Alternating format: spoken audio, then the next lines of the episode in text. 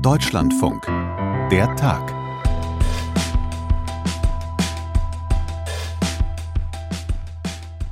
Es stellte sich dann äh, die Frage, wo ist Christine Lamprecht? Das war dann wirklich Thema, weil natürlich zu Recht gesagt wurde, hey, die ist noch im Amt und sie ist nicht im Büro. Wo ist sie denn? Was macht die jetzt?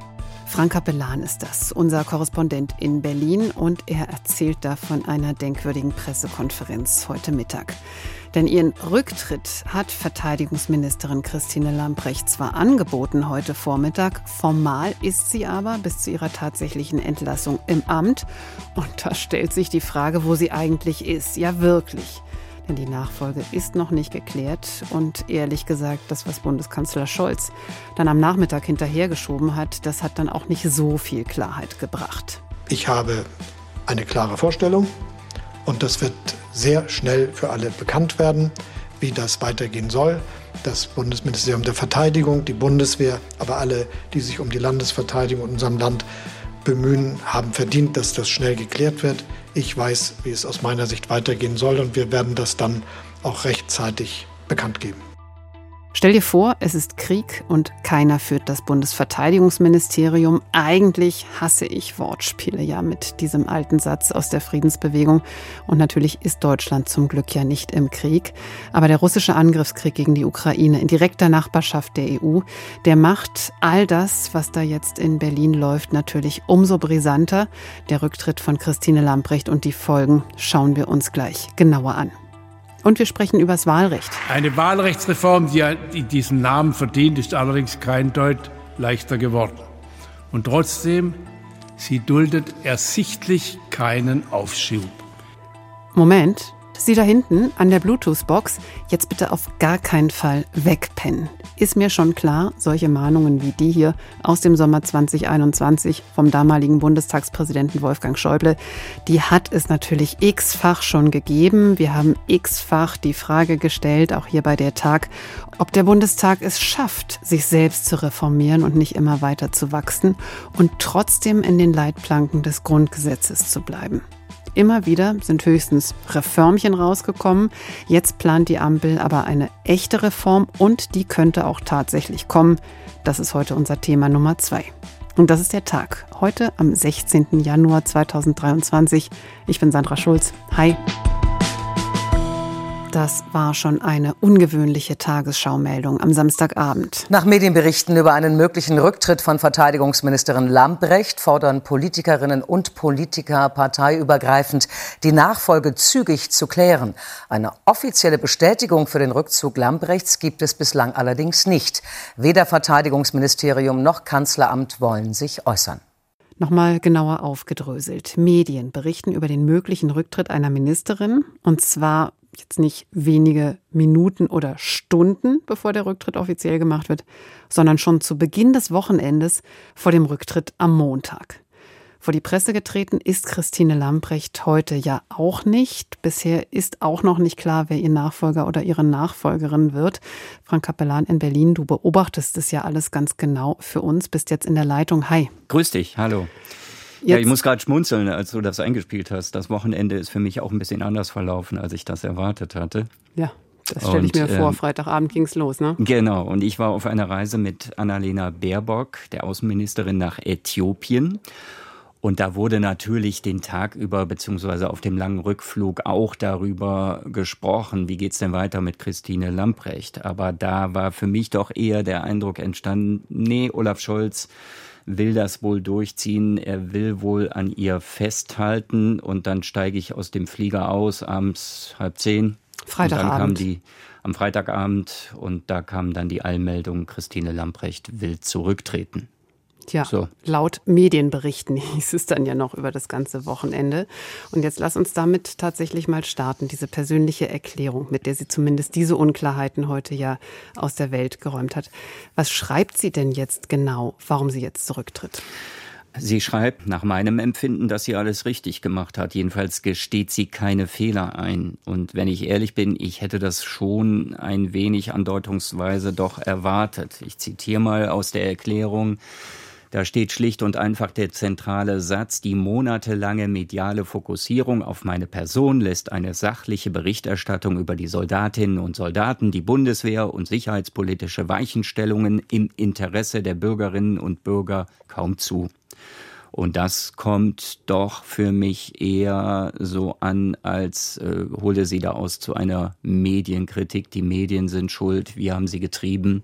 Deswegen konnte sie nicht anders. Wir haben uns ähm, mit den Nebensächlichkeiten ihrer Person beschäftigt, mit ihren Fettnäpfchen. Und deswegen konnte das Thema Bundeswehr, Bundeswehrreform, Sicherheitspolitik nicht mehr so richtig durchdringen. Aber ähm, da mache ich dann doch meine Zweifel, ob man das so schwarz-weiß sehen kann. Können wir gleich vielleicht noch mal genauer darüber sprechen. Aber was würdest du denn sagen, warum war aus deiner Sicht der, und so verstehe ich ja die Debatte jetzt auch schon seit einiger Zeit. Äh, es hat ja viele Kritiker gegeben, viele Vorwürfe.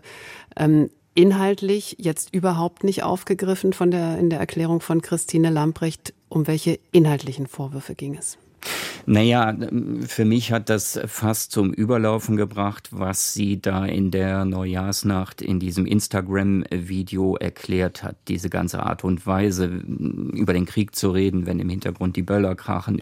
Also das äh, war ein Höhepunkt einiger Fettnäpfchen, würde ich sagen, in die sie getreten ist. Und ähm, da hat sie, glaube ich, dann auch nach der Kritik, die es dann danach gegeben hat, zu Beginn des neuen Jahres, hat sie erkannt, dass sie zunehmend zur Belastung für Olaf Scholz, für den Bundeskanzler wird. Also sie ist, glaube ich, nicht zurückgetreten. Das hätte sie dann auch anders formuliert, weil sie persönlich für sich erkannt hat, ich habe da Fehler gemacht. Ich habe vielleicht auch Fehler gemacht damit, äh, dass ich meinen 21-jährigen Sohn im Helikopter mitgenommen habe. Ich glaube, das hat alles nicht die Rolle gespielt. Die Erkenntnis war nicht unbedingt da sondern sie ist loyal immer gewesen zu Olaf Scholz, zum Bundeskanzler steht auch ähm, zur Partei, also will der SPD da keinen Schaden zufügen. Und äh, das Medienecho war dann so verheerend und eben nicht nur das Medienecho, sie hat ja auch keinerlei Rückhalt mehr bekommen, auch aus dem eigenen Ministerium. Mhm. Das war ja die maximale Distanzierung, ja. als man dann äh, im Neujahr danach gesagt hat, das war eine persönliche Geschichte, eine private Angelegenheit. Ja, das war wirklich dünn, dünner, am dünnsten kann man sagen. Du sprichst jetzt viel über die Fettnäpfchen. Dahinter stehen aber natürlich auch wirklich sehr substanzielle Kritikpunkte, die sich drehen um die Amtsführung. Fass uns das doch noch mal kurz zusammen. Naja, das ist ja auch der Punkt, ähm, dass sie mit Äußerlichkeiten, äh, du kommst bestimmt noch darauf zu sprechen, äh, auf ihre Schuhe, dass das kritisiert wurde, mit Pumps in der Wüste in Mali rumzulaufen, dass sie damit äh, mediale Aufmerksamkeit erzeugt hat, aber nicht durch Fortschritte bei der Reform der Bundeswehr, beim Ausgeben des 100 Milliarden Euro schweren Sondervermögens, der Sonderschulden. Das Geld ist nach wie vor nicht wirklich angekommen. Beim Heer vor allen Dingen ist nichts angekommen. Dann die Munitionsbeschaffung. Das waren ja alles Probleme und sind Probleme, die lange bekannt waren. Dann kam die ganze Puma-Geschichte dazu. Da hat sie dann gesagt, das war ein Fehler der Industrie. Da haben viele dann aber auch kritisiert, ganz so einfach ist es nicht. Ähm, dass der Puma ein Panzer mit Pannen ist, das wusste man. Also da hätte man auch seitens des Ministeriums mehr tun müssen, um dem vorzubeugen. Also ich will sagen, es geht nicht nur um Äußerlichkeiten, es geht auch um Fehler, um Defizite, die es äh, ganz praktisch in ihrer Amtsführung gegeben hat. Wobei da auch inhaltlich man sicherlich noch mal nachfragen kann, alles was du skizzierst, diese Riesenaufgabe Beschaffungswesen der Bundeswehr. Das war ja schon lange bekannt, dass das dysfunktional ist. Das wussten wir auch schon unter ihren Vorgängerinnen, äh, Annegret Kamm-Karrenbauer und von der Leyen. Und jetzt dann in der Sache die Reaktion auf den russischen Angriffskrieg, das Management dieses sogenannten Sondervermögens von 100 Milliarden Euro, viele Themen, mit denen sich jetzt die Sozialdemokraten per se auch nicht so leicht tun. Würdest du denn wirklich sagen, eine andere Besetzung, die hätte da mehr gerissen? Sagen wir mal eine andere SPD-Besetzung. Ja, ich denke schon. Also das ist ja ähm, gerade heute in den vergangenen Tagen auch von vielen Leuten, die sich da auskennen, immer wieder gesagt worden, du brauchst da jemanden an der Spitze des Ministeriums, gerade in solchen äh, Zeiten, der das mit Herzblut macht. Da ist es sicherlich auch nicht verkehrt, wenn man ähm, sich schon im militärischen Bereich auskennt. Ähm, wobei natürlich dann immer wieder das andere Beispiel ist, was genannt wird, Peter Struck, der mit dem Militär überhaupt nichts am Hut hatte aber dann so überzeugt hat in der, seiner Amtsführung und äh, unglaublich viel Vertrauen in der Truppe bei den Soldatinnen und Soldaten hat aufbauen können, das erzählen die mir bis heute noch. Das war ein guter, das war einer der besten Verteidigungsministerinnen, das wird immer Minister, äh, das wird immer wieder gesagt. Ich habe es ja im Grunde bejaht, dass es äh, hätte besser laufen können, auch mit einem Lars Klingbeil beispielsweise. Der hat auch nicht gedient, aber der kommt aus einer Soldatenfamilie, der ist aufgewachsen in Mund Münster, Truppenübungsplatz, ist sein Wahlkreis, die Gegend da. Er hat äh, immer wieder mit dem Militärischen, mit Soldaten zu tun. Und das hilft sicherlich, äh, um sich dann auch in die Gefühlslage da reinzuversetzen. Und äh, das konnte sie eben nicht. Das hat äh, Joe Weingarten, der war einer der wenigen, der sich am Samstag bei uns im Deutschlandfunk geäußert hat, SPD-Bundestagsabgeordneter, Verteidigungsexperte auch. Und der hat gesagt, es fehlte ihr einfach an Empathie, auch gegenüber den Soldaten. Und den Eindruck hatte ich auch so ein wenig, äh, wenn ich sie beobachtet habe. Und gerade in diesen Zeiten, wo ja auch Ängste da sind, sicherlich bei unseren äh, Soldatinnen und Soldaten in diesen Krieg verwickelt werden zu können. Und da braucht man ja sicherlich klare Ansagen, da braucht man eben auch Einfühlungsvermögen.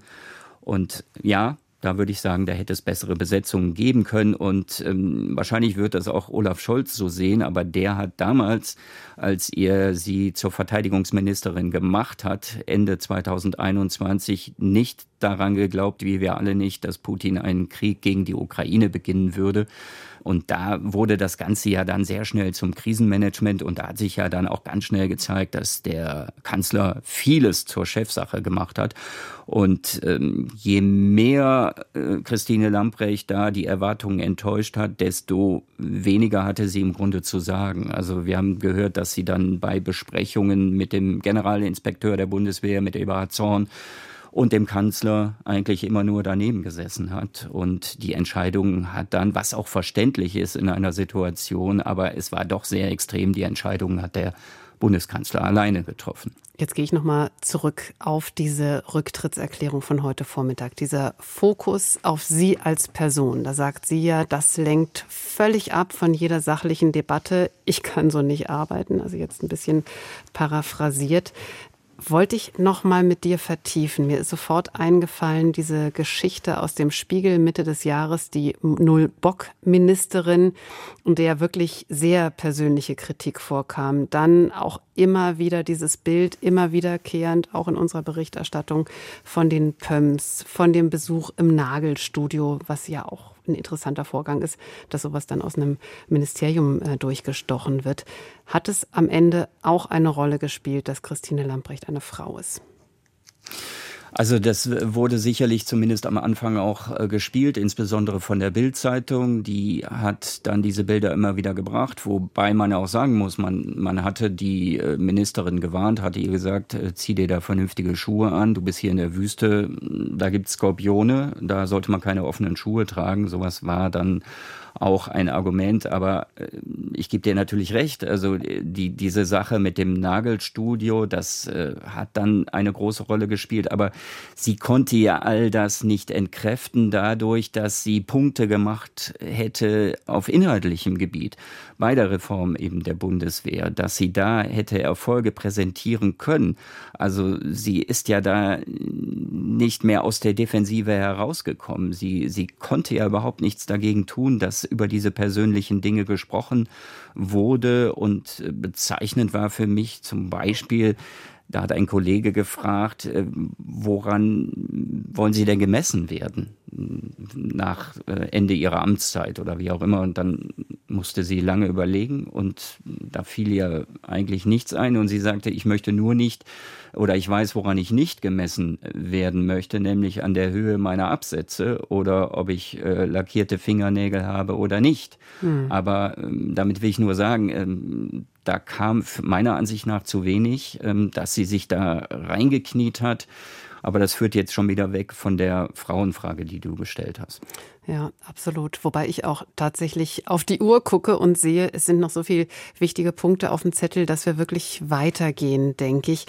Es ist heute diese Rücktrittsnachricht nicht verbunden mit der Entscheidung über die Nachfolge. Das fand ich einen wirklich ungewöhnlichen Satz von der stellvertretenden Regierungssprecherin Christiane Hoffmann, die ja gesagt hat, aus Respekt vor dem Rücktritt oder, ne, oder vor dieser Entscheidung ja. werde das jetzt morgen erst äh, veröffentlicht.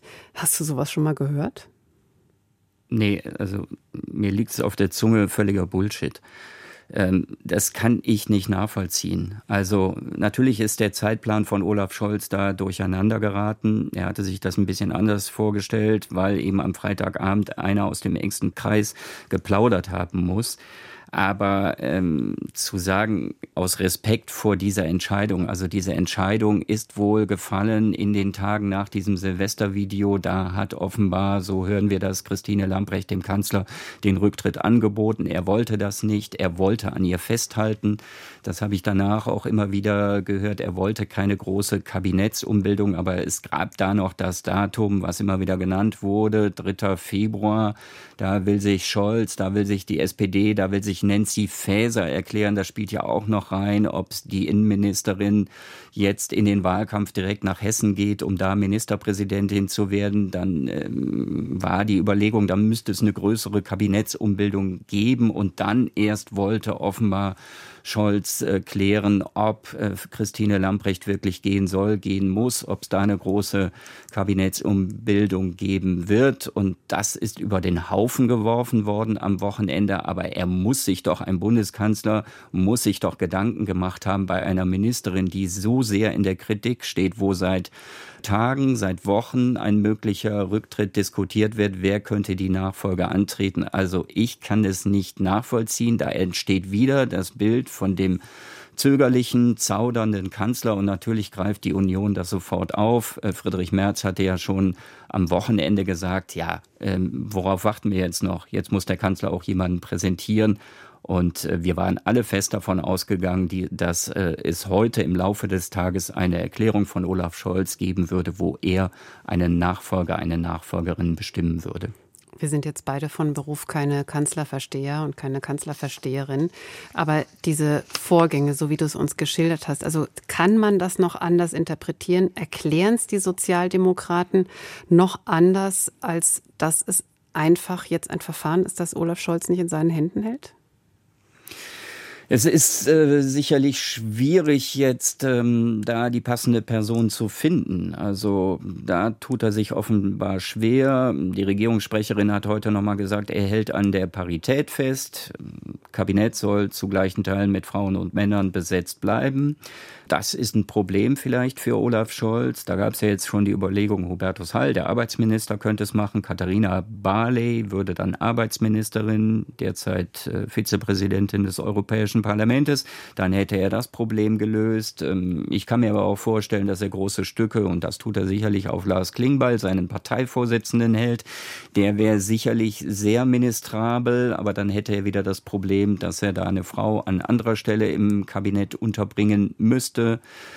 Ich weiß es nicht. Ähm, Eva Högel ist äh, ja auch sicherlich eine eloquente Bewerberin um das Amt, die Wehrbeauftragte des Bundestages, die hat Reputation, die hat Anerkennung gefunden in der Truppe, ist viel, viel, viel unterwegs gewesen. Ich habe sie dabei auch beobachtet, aber vielleicht ist sie dem Kanzler dann am Ende doch zu selbstbewusst, weil sie auch mal Kontra gibt. Das kennen wir von Eva Högel. Also das sind alles so mhm. Überlegungen, die da jetzt reinkommen und offenbar hat er die richtige Persönlichkeit noch nicht gefunden. Sonst wüsste ich nicht, warum er sie nicht heute schon äh, definitiv hätte präsentieren können. Frank, jetzt haben wir den Podcast schon fast voll erzählt. Es tut mir leid.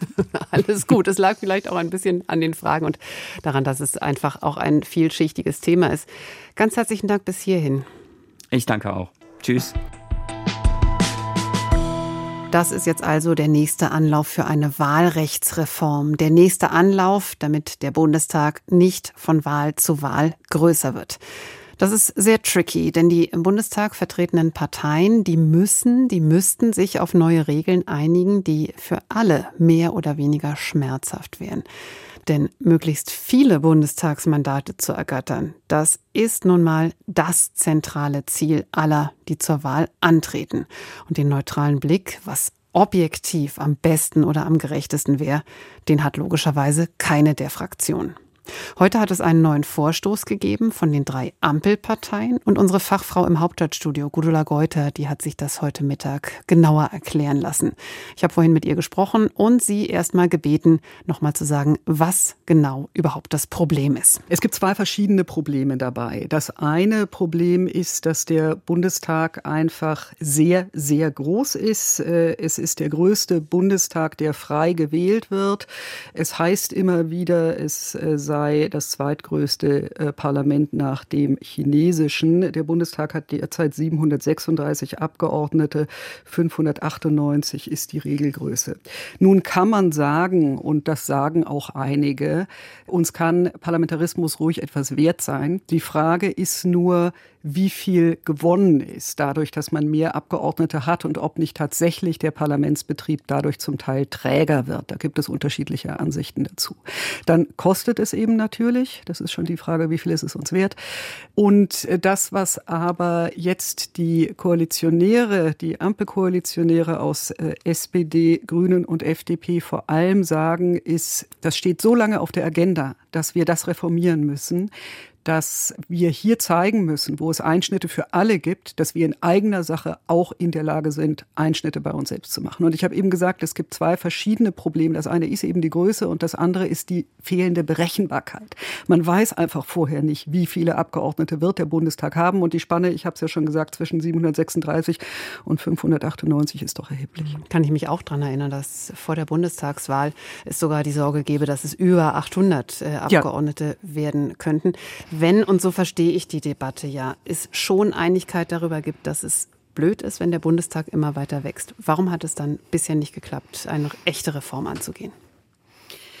Zum Teil wegen Eigeninteressen und zum Teil aber auch wirklich wegen leicht unterschiedlicher Vorstellungen von Parlamentarismus.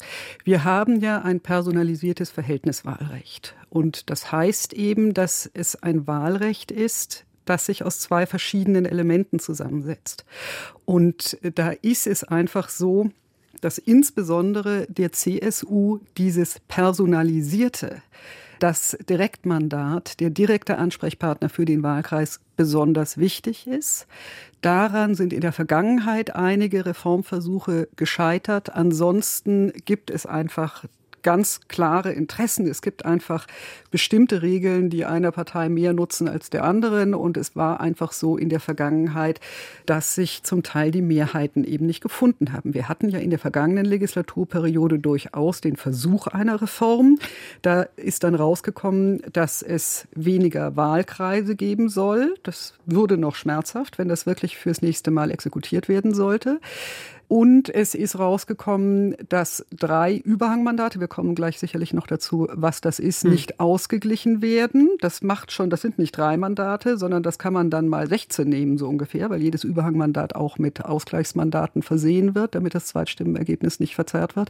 Also drei werden nicht ausgeglichen. Und äh, das war aber eben der Minimalkompromiss, auf den man sich einigen konnte. Und das ist insofern beachtlich, als man hier eine einfache Mehrheit braucht. Das heißt, wir brauchen noch nicht mal eine Zweidrittelmehrheit oder eine andere qualifizierte Mehrheit. Und deswegen ist auch dieser Ampelvorstoß jetzt so interessant, denn die parlamentarische Mehrheit hat die Ampel ja. Also jedenfalls, wenn alle mitmachen. Sag uns doch mal, was jetzt die Leitidee ist dessen, was da heute vorgestellt wurde. Man kann es ganz einfach machen. Es werden einfach keine Überhangmandate mehr vergeben. Punkt. Das ist eigentlich die gesamte Reform. Dafür, ich hatte es eben schon gesagt, muss man aber natürlich erst mal sagen, was ein Überhangmandat ist. Genau, das entdröseln wir zusammen. Es hängt ja auch noch in der Luft das personalisierte Verhältniswahlrecht, das eben Dreh- und Angelpunkt ist, ne? Erst- und Zweitstimme und wolltest es gerade erklären. Ich bin dir gerade reingegangen. Das, ist, das sind äh, zwei Ausprägungen desselben Phänomens. Äh, wir haben ein Wahlrecht, das nicht wirklich zusammenpasst in zwei Elementen. Eben dieses personalisierte Verhältniswahlrecht. Man wählt mit der Erststimme den direkt gewählten Abgeordneten des Wahlkreises, man wählt mit der Zweitstimme die Partei. Jetzt ist schon mal die Schwierigkeit, dass ich glaube, also immer wieder ist es eine Mehrheit der Wähler, das nicht weiß äh, und Erst- und Zweitstimme verwechselt oder glaubt, dass äh, der direkt gewählte Abgeordnete noch zusätzlich ins Parlament kommt. Aber tatsächlich soll es ja so sein, dass im Prinzip über die Zweitstimme die Zahl der äh, Sitze für eine Partei festgelegt wird und über die Erststimme festgelegt wird, wer das genau ist. Aber eigentlich soll sich dadurch die Anzahl der Abgeordneten nicht verändern. Und das klappt eben nicht, wenn, wie das immer mehr der Fall ist, die Zahl der direkt gewählten Abgeordneten einfach viel größer ist, als einer Partei Stimmen zustehen. Das kommt äh, pikanterweise gerade dadurch immer öfter zustande, dass die Volksparteien schwächeln. Beispiel Bayern. In Bayern ist es regelmäßig so, dass fast alle oder alle Direktmandate an die CSU gehen. Aber die hat ja nun nicht 95 oder 100 Prozent der Wählerstimmen, sondern ich glaube beim letzten Mal 31,7. Das ist also ein erheblicher Unterschied. Das klappt ganz weit auseinander. Und gerade weil die CSU so schwach ist, gibt es so viele Überhangmandate. Mhm. Überhangmandate sind also jetzt die äh, zugeteilten Direktmandate, die hinausgehen über die Zahl der Sitze, die der CSU in diesem Beispiel eigentlich zustehen würden. Ich mache das am Beispiel der CSU, weil es eben einfach ist, weil man das für Bayern isoliert machen kann. Tatsächlich ist es aber so, dass die CDU in Baden-Württemberg ein ganz ähnliches Phänomen hat. Und genau diesen Überhangmandaten soll es jetzt sozusagen an den Kragen gehen. Genau, die sollen gar nicht mehr vergeben werden. Aber das heißt natürlich, dass es dann Wahlkreise gibt, die nicht mehr vertreten sind.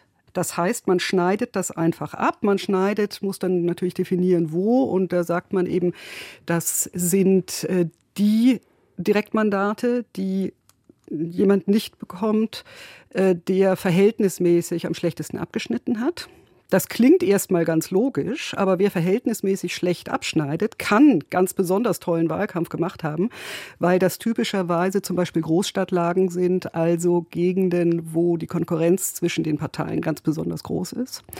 Und äh, diese Mandate werden also schlicht nicht mehr vergeben, sodass wirklich als ersten Satz in diesem Gesetzentwurf stehen kann, sinngemäß, der Bundestag hat 598 Mitglieder. Punkt.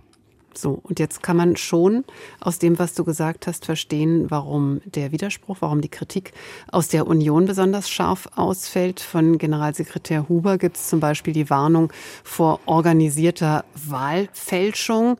Schon ziemlich kernig, aber die Vorstellung, dass jemand, der ein Direktmandat erstreitet, dann nicht in den Bundestag einzieht, das ist schon erklärungsbedürftig, oder?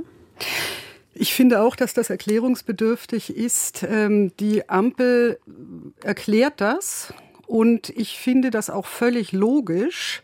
Konstantin Kuhle von der FDP hat das gerade eben nach dem Pressegespräch zum Thema so erklärt. Mehrheit ist ja ein normativer Begriff. Der Bundeskanzler ist gewählt, wenn er mehr als 50 Prozent hat. Die Verfassungsrichter bei zwei Dritteln und bei Kandidaten im Wahlkreis ist es momentan die relative Mehrheit. Also wer gewählt ist und wer nicht. Das ist ja gerade das Wahlrecht, was wir ändern.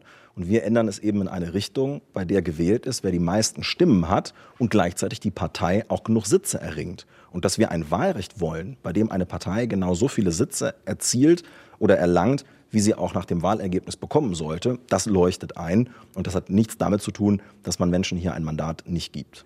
Also mit anderen Worten, die Leute haben das Direktmandat eben nicht errungen, weil es so definiert ist. Und ich finde, das kann man absolut so sagen. Das ist absolut logisch. Die Frage ist nur, ob es, weil das doch alles sehr nah an dem Wahlrecht ist, was wir bisher hatten, ob das nicht kontraintuitiv ist. Das heißt, ob nicht zum Teil Wähler sich veralbert fühlen, weil sie eigentlich noch denken, wieso der hat das doch jetzt und die mhm. geben ihm das nicht.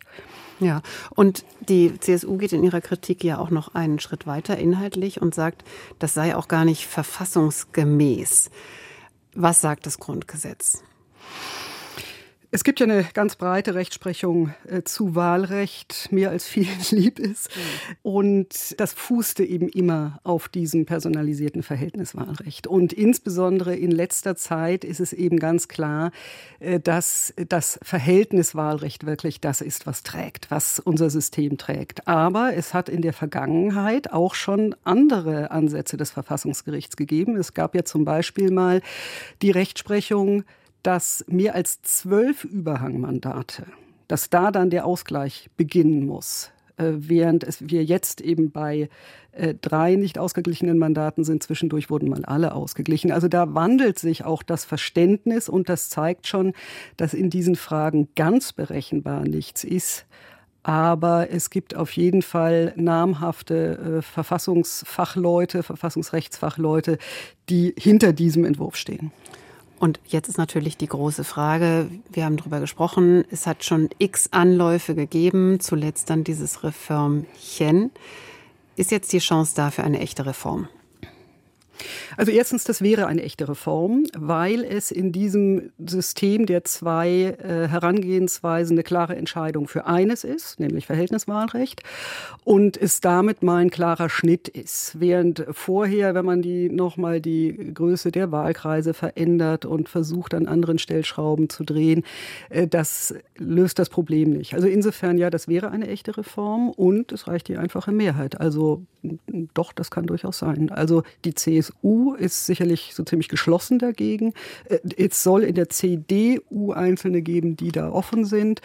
Es hat sich Janine Wissler von der Linkspartei heute wie auch früher schon eher skeptisch geäußert, eben mit diesem Problem, dass da Leute dann nicht einziehen, von denen man das vielleicht gedacht hätte. Aber es reicht die Mehrheit der Ampel. Also das würde bedeuten, nächste Bundestagswahl ist plangemäß ja 2025, wenn ich dich richtig verstehe.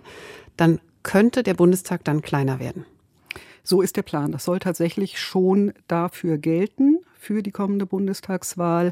Das Ziel ist, bis Ostern es durchzuhaben. Das heißt, da sind dann vorher noch die Anhörungen in den Ausschüssen und davor natürlich auch noch erstmal der Versuch, auf die Union zuzugehen. Wie viel Zeit das in Anspruch nehmen wird, das hängt sicherlich auch von der Art des Echos ab. Vielen Dank für diese Einordnungen und Erklärungen an Gudula Geuter in unserem Hauptstadtstudio. Danke dir. Gerne. Tschüss. Und das war der Tag heute an diesem 16. Januar 2023. Ja, wie sagt man eigentlich? Mit Adlerohren drüber gehört über unsere Gespräche hat eine gewisse Sarah Zerback. Schönen Abend noch. Ich bin Sandra Schulz. Tschüss.